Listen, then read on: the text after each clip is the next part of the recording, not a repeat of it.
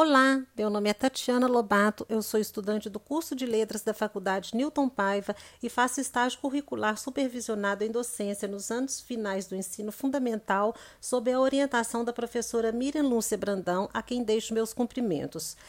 Eu faço o estágio na Sociedade de Ensino Pitanguiense, também conhecida como Instituto Esther Valério, e deixo meus cumprimentos a Maria José Valério Calderaro Teixeira, que é a diretora e supervisora da instituição. Deixo meus cumprimentos também ao professor Rainer, que é o professor que, que dá aula para o ensino fundamental no Instituto, bem como a todos vocês que estão ouvindo esse podcast no momento. Eu vou falar então sobre o adjunto de nominal. E o adjunto de nominal ele é muito interessante porque a própria nomenclatura nos diz quem ele é. Então, o adjunto ele carrega com ele um prefixo, que é o ad, que significa junto de. Logo em seguida tem o junto, ou seja, junto de junto, e nominal, que é algo relativo ao nome. Então, o adjunto de nominal é um termo que está junto junto do nome, né? E nós vamos ver o porquê. Então, para a gente saber qual o nome que é esse, a gente precisa partir para o conceito. Adjunta de nominal é um termo que se junta ao nome para caracterizá-lo, especificá-lo ou dar ideia de posse ou quantidade. E esse nome é o substantivo.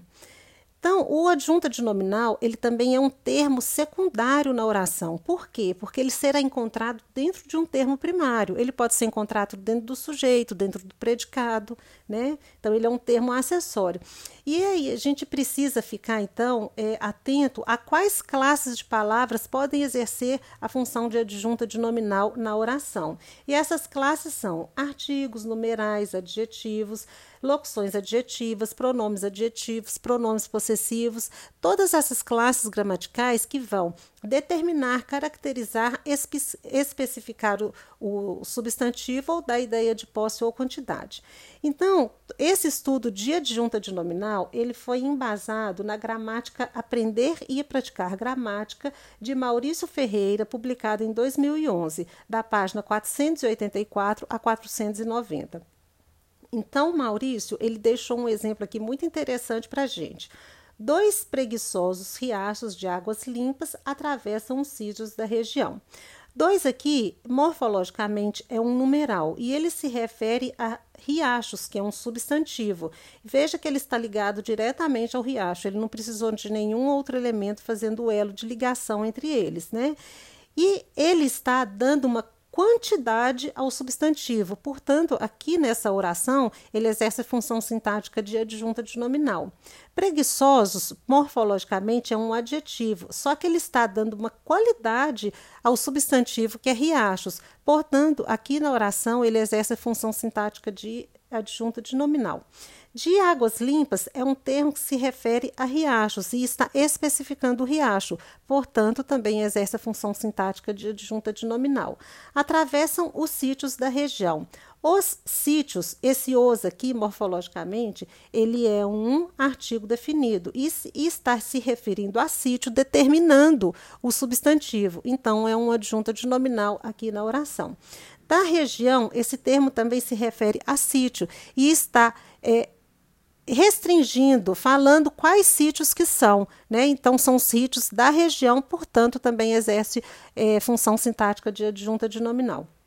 Então, a gente viu o conceito de adjunto às classes de palavras e soube que é um termo secundário da oração. A gente agora precisa, então, distinguir adjunta de nominal de predicativo, do, de predicativo, porque o predicativo também trabalha com o termo adjetivo que vai se referir a um substantivo. Então, a gente não pode fazer confusão. Então, por exemplo, o Maurício, ele colocou na gramática dele um texto, um, um poema de Carlos Drummond de Andrade que se chama Aurora. E diz o seguinte: o poeta ia bêbado no bonde.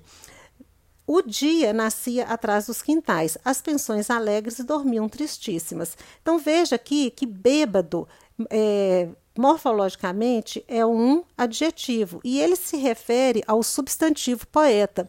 Só que ele não pode ser considerado adjunta de nominal porque ele precisou de um verbo para fazer ligação entre ele e e o substantivo, e a gente chama esse verbo de verbo de ligação. Tá? Então, aqui, sintaticamente, ele exerce a função de predicativo e não de adjunta de nominal.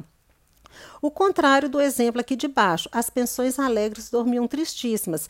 As aqui, morfologicamente, é um é, artigo definido que está determinando pensões substantivo. Alegres, morfologicamente, é um adjetivo e está é, qualificando as pensões, né? São as pensões alegres, dando uma qualidade para as pensões, portanto, esses dois termos são adjuntos adnominais. Então, a primeira diferença do adjunto e do predicativo é esse. O predicativo, ele precisa de um elemento para estabelecer um elo de ligação, enquanto o adjunto adnominal, ele está ligado diretamente ao nome, né? ele está junto junto do nome. Tá? Então, o outro, a outra diferença que a gente pode estabelecer entre adjunto e predicativo é que o predicativo ele pode se referir semanticamente é, a um termo transitório. Por exemplo, o poeta ia bêbado no bonde. Está querendo dizer aqui que o poeta, naquele momento, pontualmente estava bêbado, não que ele fosse um bêbado contumaz. Né? Ele estava naquele momento bêbado. Então, dá, transmite essa ideia de transitoriedade. O predicativo tem capacidade de fazer isso. O adjunto nominal ele nos transmite, transmite uma ideia de permanência. Quando eu digo assim, olha a diferença. O poeta bêbado ia no bonde. Poeta bêbado, o, o, adjetivo aqui está ligado diretamente ao substantivo poeta, dando uma ideia de que aquele estado de embriaguez ele é permanente, né? O poeta bêbado ia no bonde. É diferente de eu dizer o poeta ia no bonde bêbado, né? Ia é, ia bêbado no bonde. Então, essas são as diferenças do predicativo e do adjunto. E agora a gente precisa ver a diferença do adjunto nominal com o complemento nominal. Complemento nominal, a própria nomenclatura me diz que é algo que completa um nome. Mas quais são esses nomes? O complemento nominal, ele trabalha para o substantivo, para o adjetivo ou advérbio. Então ele tem outras classes de palavras, enquanto o adjunto só tem uma. Enquanto o adjunto de nominal, ele caracteriza e especifica o nome, o complemento, ele vai é, completar aquele nome. Então veja que a função deles é diferente, né? Então tem essas duas diferenças. Vamos ao exemplo. Paula está contente com um novo emprego. Com o novo emprego é um termo que se refere a contente. E contente aqui, no caso, é um adjetivo. Então a gente sabe que o adjunto adnominal, ele não trabalha para adjetivo, somente substantivo. Então a gente descarta essa possibilidade de ser um adjunto.